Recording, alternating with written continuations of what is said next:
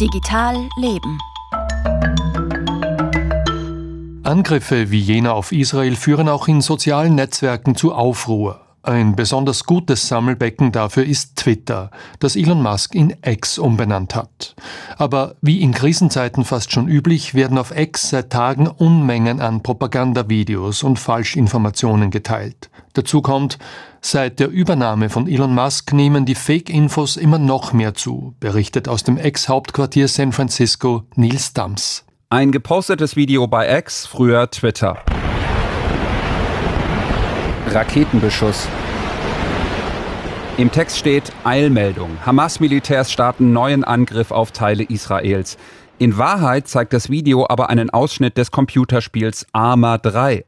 Social-Media-Experten beobachten seit dem Wochenende einen Anstieg an Desinformationen auf der Plattform. Gleichzeitig seien wichtige Quellen wie Augenzeugenberichte schwerer zu finden.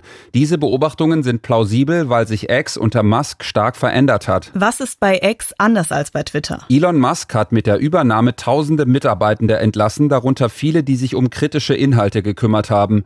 Registrierte X-User können zwar bei den sogenannten kollektiven Anmerkungen auf irreführende Posts hinweisen, hinweisen, das passiert aber längst nicht bei allen. Alex Damos, Direktor des Internet Observatory der Universität Stanford, schreibt bei der Konkurrenzplattform Threads Leider wird es durch die Zerstörung der Teams, die Twitter zur Bekämpfung organisierter Manipulationen eingesetzt hat, für Einzelpersonen schwieriger, sich an ein globales Publikum zu wenden da ihre Botschaft von Trollfarmen, staatlichen Propagandaorganen und Betrügern unterdrückt wird. Als Beleg postet er ein Video, das vermeintlich brennende Häuser zeigt. Mehrere Accounts haben es seit Samstag gepostet, immer derselbe israelkritische Text. Allerdings zeige das Video laut Stamos in Wirklichkeit drei Jahre alte Bilder aus Algerien. Bei X, früher Twitter, lässt sich Sichtbarkeit auch kaufen. Die Posts derjenigen, die für ihren X-Account zahlen, werden bevorzugt. Sie sind am blauen Haken erkennbar. Kommentare dieser Accounts werden zum Beispiel prominenter ausgespielt. Es gibt auch einen finanziellen Anreiz, Falschinformationen zu verbreiten. Seit ein paar Monaten beteiligt X-Creator an Werbeeinnahmen. Dabei geht es um eine möglichst große Reichweite. Ob der Inhalt echt oder unecht ist, spielt keine Rolle. Aber auch das persönliche Verhalten von Elon Musk ist ein Problem. In einem mittlerweile gelöschten Post empfahl er zwei Accounts, um sich über den Krieg zu informieren. Beide sind dafür bekannt, antisemitische und oder falsche Posts zu verbreiten.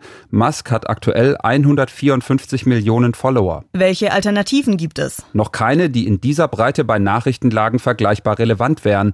Threads vom Meta-Konzern ist vor drei Monaten zwar stark gestartet, hatte über 150 Millionen Downloads. Die Nutzung ist aber stark stark zurückgegangen. Die Plattform ist in der EU außerdem noch nicht offiziell verfügbar. Das Netzwerk Blue Sky hatte in Deutschland zwar kürzlich einen kleinen Hype, wer sich anmelden will, braucht aber immer noch eine Einladung. Außerdem kommen die Nutzerzahlen noch nicht annähernd an die von X heran. Behörden, Expertinnen, Experten, Forschende, Medien und die Öffentlichkeit, alle haben sich jahrelang bei Nachrichtenereignissen an Twitter gewöhnt. Es dauert, bis sich User auf neue Plattformen einlassen. Und was sagt X? Mehr Inhalte, die bisher gegen Regeln verstoßen hätten, dürften jetzt online bleiben. Zitat. X glaubt, dass es in solchen Situationen zwar schwierig ist, aber im Interesse der Öffentlichkeit liegt, in Echtzeit zu verstehen, was passiert. Neu angelegte Hamas-nahe Accounts sollen gelöscht werden. Die EU hat X mittlerweile die Route ins Fenster gestellt und vergangene Woche ein Verfahren gegen die Plattform eingeleitet. Das ist seit dem Digital Services Act leichter möglich.